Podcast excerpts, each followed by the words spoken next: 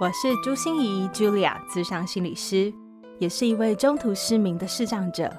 在咨商室里，我听你说；在 Podcast 里，也邀请你来听我说那些肉眼看不见，但是心里却更能看到的心理学小技巧与翻转人生的故事。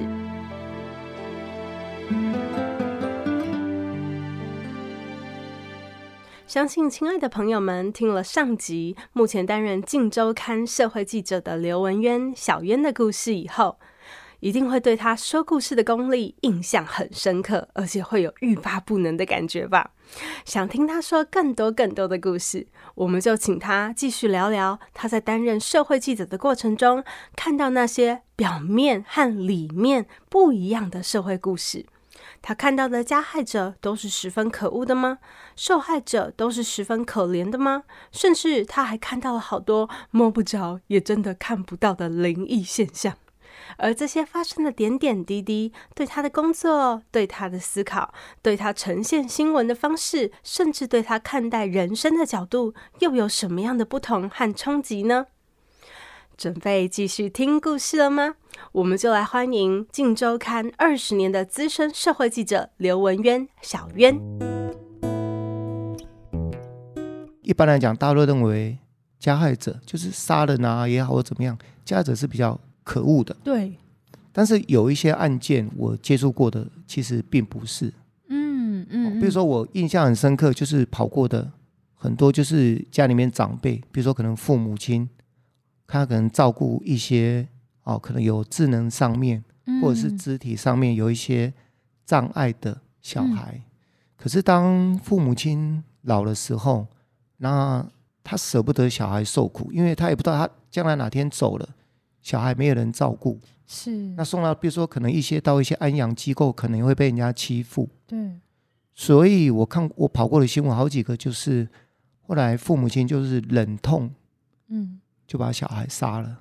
嗯，那杀了之后，我记得有一个还是爸爸，后来把孩子用轮椅推到派出所去报案，就说他杀了他的孩子。孩子，其实一般人觉得啊，你看到通报来讲是一个杀人案，嗯，对啊。可是你一般觉得哦，杀人案这个动手的应该是很可很可恶，对啊。可是你实际上了解像这这种案件，你跑了之后，其实可恶吗？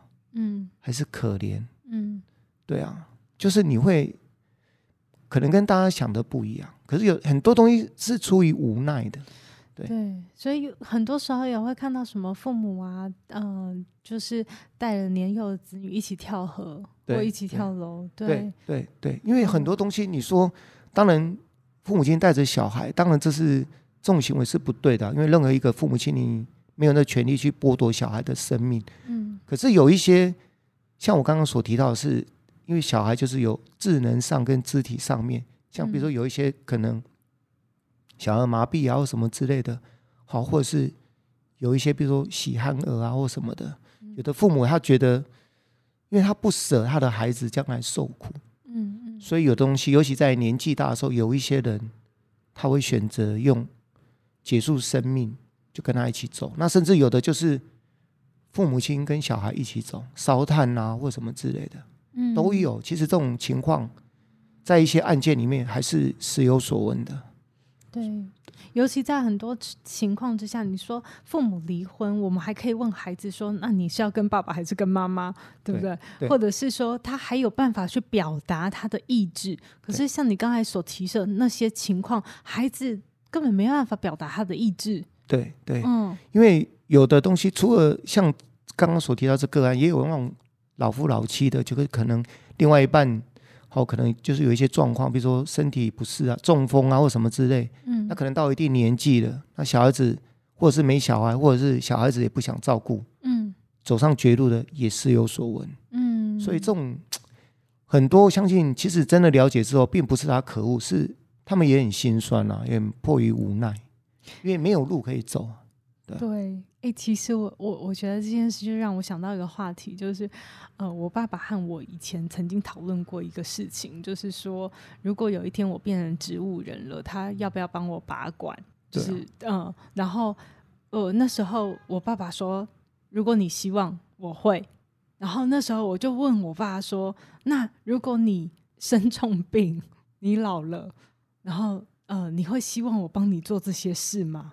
我爸说：“我会，可是我知道你会有罪。”对啊，因为我自己就我刚在上一集我有提到，就是对生命，我自己在跑社会新闻，一开始跟现在我的心态比较不一样。嗯，像我其实我个人我是蛮赞成安乐死的。嗯，因为我觉得人活着要有尊严，嗯，而不是说钱的多寡，要多富裕，多有名望。我觉得那个东西，你人生走到终点的时候，回头去看，这一切都是过眼云烟，嗯，一点意义都没有，嗯嗯，那就是你人生的一个历程而已，嗯。可是我觉得有些人，有些极少数的人，他运气不好，那变成说他活着的时候。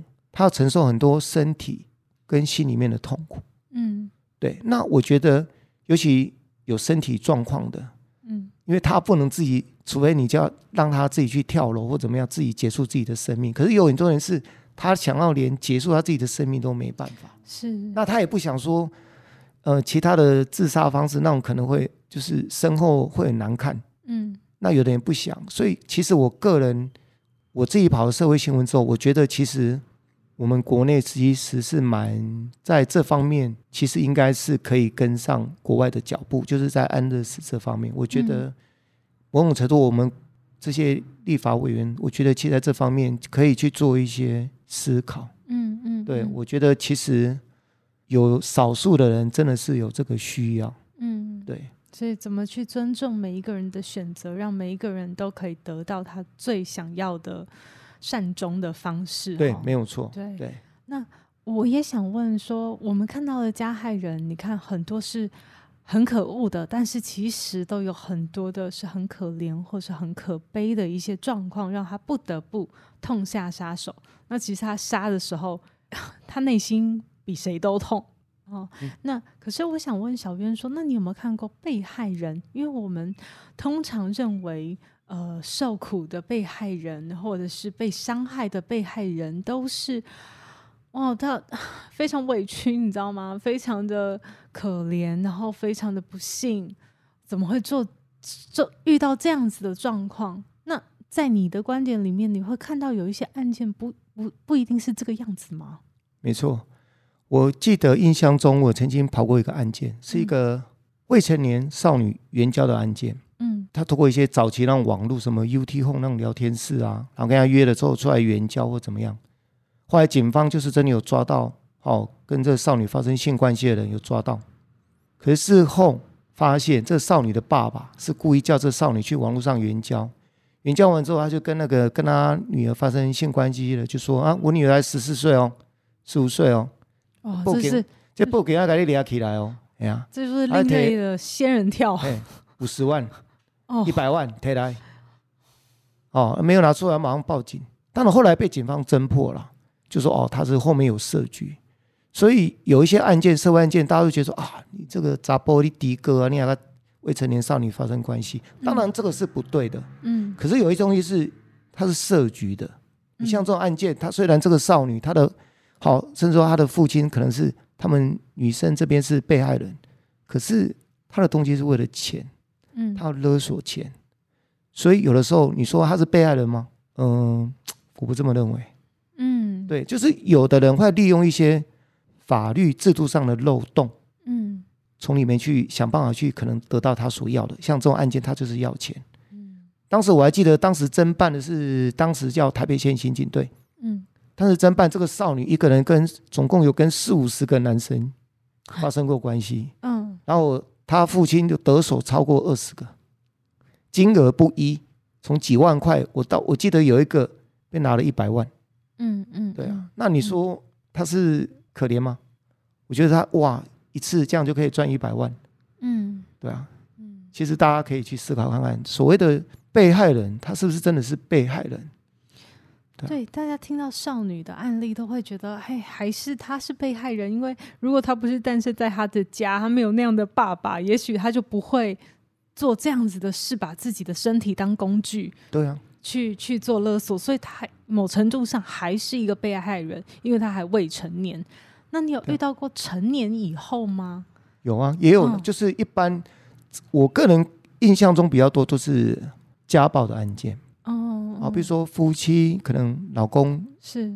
酒后都会打老婆啊，打小孩，是。可能长期以来对小孩也好，可能或对妻子心里面有点阴影，嗯。他可能一直忍忍，忍到哪一天他受不了了，嗯。他爆发了，嗯所以其实很多社会案件有一些就是这种家暴案件，嗯就哪一天这个老爸可能我酒后动手打人，顺理成章，我已经习惯了，这个月如此，下个月如此，今年如此，明年如此，可是哪一天当妻子忍受不了了？当儿子、女儿忍受不了了，哪一天你酒醉了，就把你杀了。其实这个社会案件也很多。嗯那当然以结果论来讲，动手的老婆、儿子、女儿杀爸爸，这是杀害直系尊亲属的罪，很重。嗯可是问题是，以他长期被家暴，嗯没有错，他是嫌犯，嗯他是加害人。嗯可是对这些一般我们社会大众，大家就看你怎么去看这种东西。当然，这种行为是不对的。可是有极少数的人，真的是到后面走投无路也好，一时气愤也好，他做了。可是最后对他们来讲的话，到底他的好或不好，他是好人还是坏人？嗯，其实大家是值得去思考的。没错，我觉得在我我自己很爱听侦探小说嘛，在侦探小说里面也很常出现这种情节，就是呃，因为一方被勒索，有一些东西是被勒索的，所以最后他为了保护他的家，为了保护他的名节，为了保护他的孩子，或为了保护他看中的所有东西，最后终于不生干扰，不没有办法再被勒索，然后就去行凶，去杀了那个。勒索他的人，对，那你到底要说那个勒索他的人是加害者吗？还是受害者呢？所以有很多东西是像我们社会记者，就是你其实要去了解整个案件的经过。因为其实社会新闻每一个案件都不一样，嗯，你不能想当然尔就是啊，他就是加害人，加害人就是坏，嗯啊坏就是啊被害人就是可怜。其实有的案件不一定是这样子的。对那站当然站在警察机关来讲，他移送，他当然就是就我们现行的法律。嗯，好，嗯刑法来讲里面的一些要件，嗯然后看他是来侦办这些案件。但是有一些像这种，他基本上在移送书里面哦，一些相关的文件在一开始在移送的时候，并不会记载的很清楚。那你当个记者，你可能要从他周遭的人的访谈、亲属、邻居，好，或者是一些相关的，可能现在来讲一些社群媒体，他个人的好一些的脸书，好，可能有没有写一些什么东西，你可能要多面向的去观察。这个案件跟这个案件有关的相关的人事物，嗯嗯嗯，对，而不能说，因为有的记者大家都会觉得说，好像反正想当然尔嘛，嗯。啊，太郎的太郎啊，民工啊这样，但是有一些东西它有它的背景因素在的，所以这种东西，当然对我们来讲，以我个人而言，我下笔我会有一些东西，我还是会把它写出来，就是我们基本上不会用一个对错是非嗯零跟一，我不会这样去划分。嗯但我也许我会把这个案件的一些里面比较重要的元素，就我所知道能查证到的，我会把它写出来。嗯写这个并不是很多人都觉得啊，记者都是扒粪啊、八卦，可对我个人而言并不是啊。嗯，我觉得其实就像以前，我记得我刚进苹果日报的时候，当时李老板李志英他有给我们上课，他当时有讲了一段话，我到现在印象很深刻。他说：“我为什么觉得你们认为我把车祸？”哈，或灾难的，或者是自杀的照片登出来，为什么你们觉得我很残忍？可是你们写五百字的文字在描述这个事情，不是我们讲的不是都一样吗？你为什么觉得我登一张照片，你觉得很残忍？可是你写五百字的文字描述他自杀，你就不残忍？为什么？像当时李老板这段话，有的人认为狡辩啊，可是就我我一开始我也觉得不太能接受，因为早期。我们跑社会新闻，我们是只要写文字就好，不用没有人，从来没有人把尸体对的那种照片把它放出登出来给人家看啊。嗯所以我印象很深刻是，当时苹果日报民国九十二年五月二号创刊第一天是八十万份全部卖光，当卖光之后，第二天就 减了十万，再一天就是每天大概递减十万。嗯因为后来很多人就讲说，因为我们台湾人看报纸都在当时的年代。习惯早上起来边吃早餐边看报纸嘛。嗯，第一页还好，头版还好。当年第一年，就是第一年的第一天的报纸头版都很正常，嗯、第一页翻开就是尸体照片、自杀的新闻，嗯、然后很多人看的是边看边骂，因为早餐都吐出来了，这一定的，早餐都吐出来。那可是当时李老板他还是很坚持，他说这个东西好不好，读者接不接受，不是你们记者来告诉我，读者会来告诉我。嗯嗯嗯，读者怎么来告诉我？就是。你买你买不买我苹果日报？对当时一份十五块啊。嗯嗯。我如果超过中午没有卖完，那表示读者抵制。那读者抵制，那当然他就会去思考嘛。嗯。对，所以这段话会让我会更，就是说对于一些社会新闻来讲，我会更加的小心。嗯。更加的注意。然后另外一个就是说，把很多东西面向，不管通过照片或一些文字，我会把它尽量让它比较更周延。对，所以。小渊的意思就是说，虽然是耸动，虽然新山色，就是这这是我们传统对于苹果日报的感觉，就是它一定会非常的、非常、非常可怕的吸眼球这样子。那可是你在报道文字，不管你在下笔，或者是那些影像的东西，你去呈现的时候，你也会尽量让它周延，因为很多事情我们看得到表面，但看不到里面。对，没有错，因为我觉得我。我自己个人啊，我写社会新闻，当然除了一些案件的发生的经过、侦办经过之外，其实我会把一些比较有警示效果的，就是说为什么发生这个事情？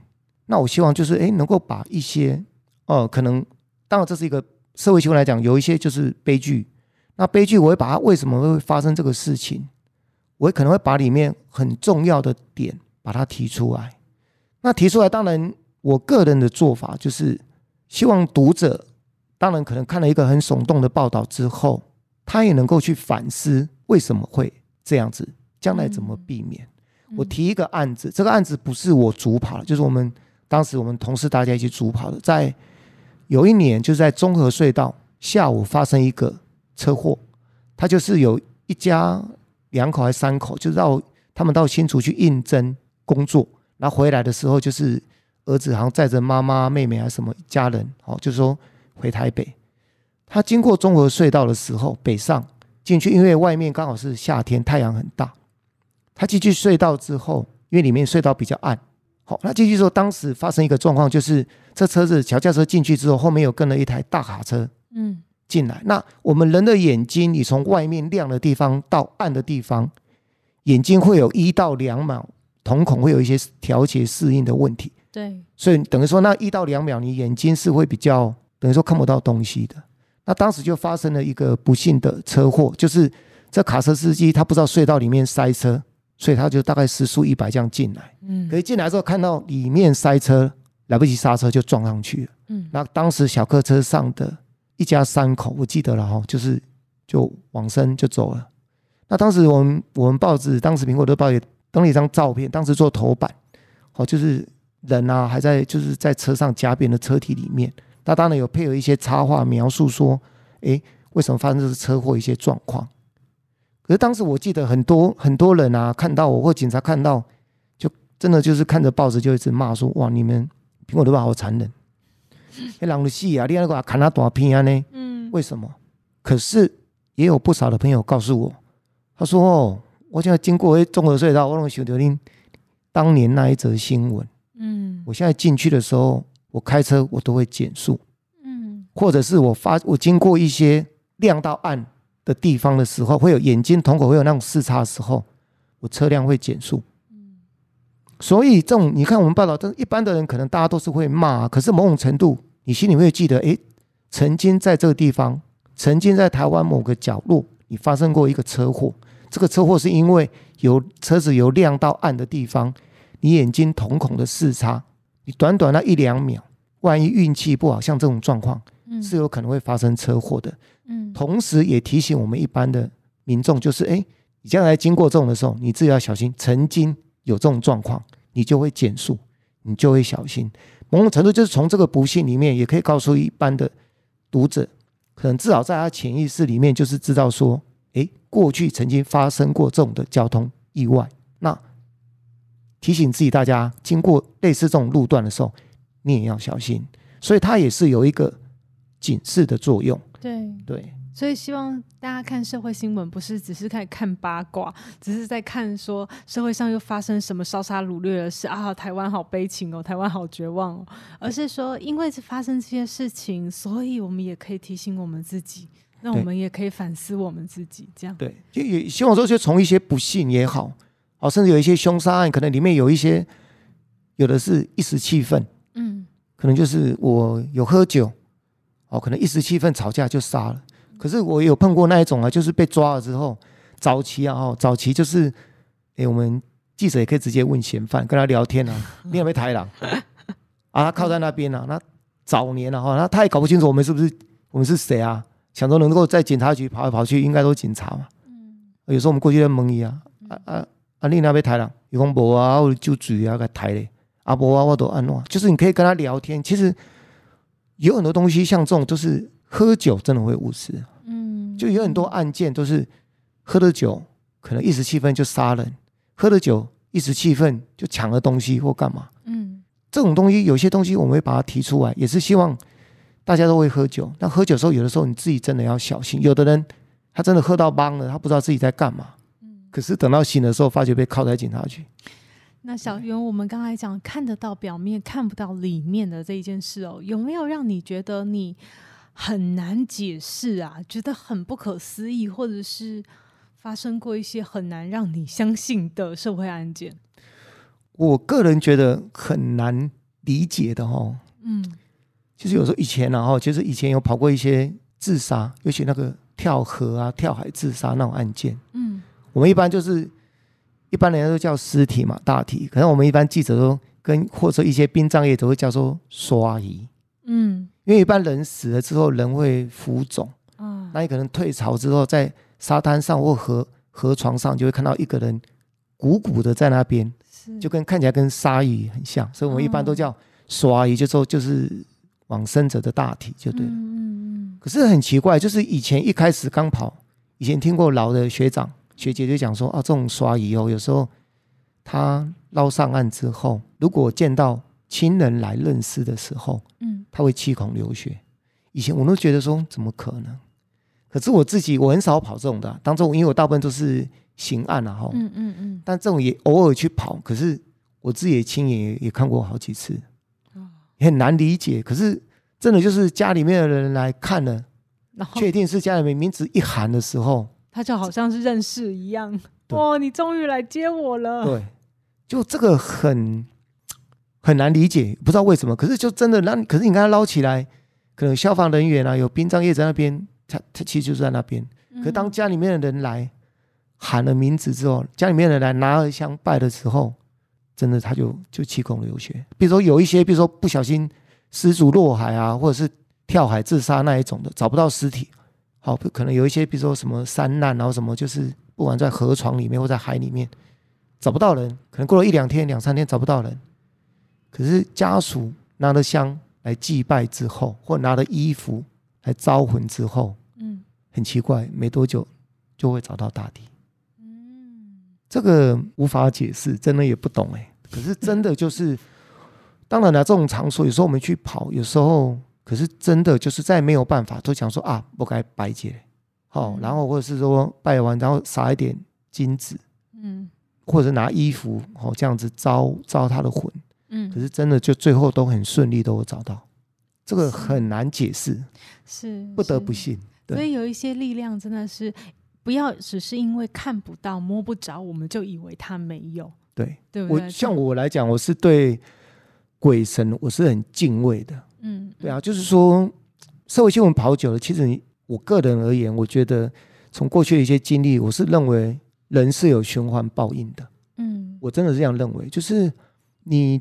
由不得你不信啊，因为看过太多例子了，然后有以前也有 T K 啊，就是说你觉得说 哦，这个好像没有那么严重嘛，或者这个这个就是怎么样，或者是有的案件社会的案件，你会觉得说好像应该就是这样子吧，嗯，哦，或者是应该就找得到吧，或应该就找不到吧，嗯，偏偏他最后就是会该出现的时候，他就是会出现，嗯，然后有的东西。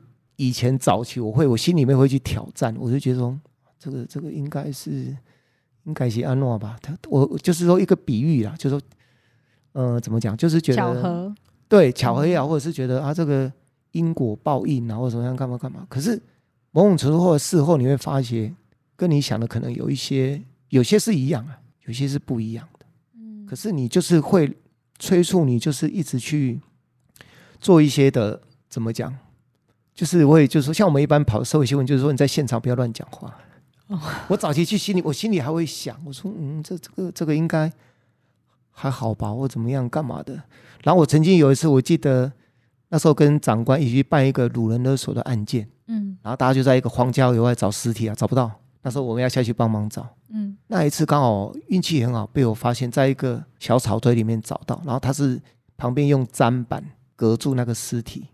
那我说我就找找找，我想说，哼，这他夸是边啊扯那扯，我心里这样想，我没讲出来。我说啊，算了，随便的，青菜给他给他都好。等一下，嗯，看到一个人的手，就在那砧板那中间有个缝隙，我看，诶，因为还漏色，刚死没多久，看到一个手。我那时候就是，呃，比较不会讲话，不会不会想，我心里想说，不会那么准吧？给他扯掉，那我可怜，再走两步，真的是。可是就是你在现场。以前一开始刚开始，当然以前的学长姐也有教，就是跟我们教导，就是说你在一些刑案现场，尤其一个命案现场哦，不要乱讲话，不要乱想，不然的话，那个亡魂亡灵会跟着你。嗯，以前我们在刚入社会记者的时候，这个行学长姐都会教，可是一开始年轻，你知道没有想那么多，想说哇，不供出来应该都还好啊，对啊。可是你几几次去经历之后，你就发觉由不得不信。像那一次，我想说。嗯，那我可怜，这跨前面要找，那可能找有，对吧？反正找嘛，不是几十个人找嘛，一定不是我找到啊，对吧？我心里刚想完，就看到那只手，我想说，嗯，比较准吧？啊，再走两步，哎、中奖。当小渊确认说，哎、欸，你的好几次的验证，好几次的经经验，都让你必须得相信，上天真的有一种冥冥的力量。哦，虽然你不知道那是什么，嗯，对。那当你知道这件事以后，对你有什么影响吗？嗯，对我来讲，我觉得工作上我会更谨慎，嗯，然后就真的像学长姐讲的，就是呃，别嘴巴现场绝对不能讲出来。他说可以的话，心里也不要想。像比如说有一些案件，比如说自杀案件、上吊案件或怎么样，或者是好，比如烧炭啊或怎么样。那有的比如说比较年轻的女生，有的人就想说，哎。然后心里想着哦，这女的看起来好像哦，长得还蛮漂亮的，可这种东西是大忌啊，嗯，真的是大忌。嗯、像以前我们一般跑过现场之后，学长姐都会跟我们讲说，你跑完不要马上回家，嗯，因为万一运气不好的话，那个亡灵会跟着你，嗯，所以我们一般学长姐就教我们说，你跑完刑案现场之后，你最好到分局派出所去做个半小时一两一小时。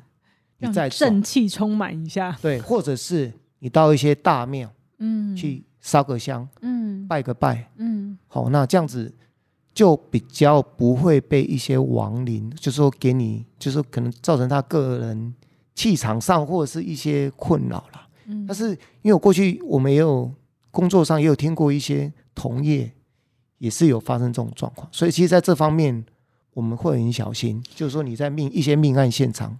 就是有些不该说的话，嗯、不该有的念头，就不要有。就是单纯就是我今天来就是我来跑新闻，我来工作。嗯，问你记者工作上该说的话，该问的问题，其他的尽量不要乱想。对，所以我觉得今天小渊的分享所有的刑案的故事啊，或者是这些社会的案件，也在呃给我们上一场生命教育哦。就是你会发现有太多事情，不管是你看得到、摸得到的事情，它其实表面和里面就会是不一样的，可能会颠覆你的很多的观念。所以你一定要很谨慎、很周延的去看到所有的角度和面相，不要妄下结论。没错。然后，而且还有那么多。不是你看得见的、摸得着的东西，但是它冥冥之中就是有力量的，所以我们还是要永远心存正念，然后永远满怀着敬畏的心意，没错，看待我们生命所有的事物。哈，没错。好啊，所以这次非常谢谢小渊带给我们这么多的故事，然后也让我们有这么多的收获。谢谢小渊，谢谢大家。心念转关，生命无限宽。如果喜欢我的节目，邀请您帮我按下订阅，并留下五星评价与评论。如果想要了解更多我所分享的内容，节目的说明栏中都有我其他频道的资讯哦。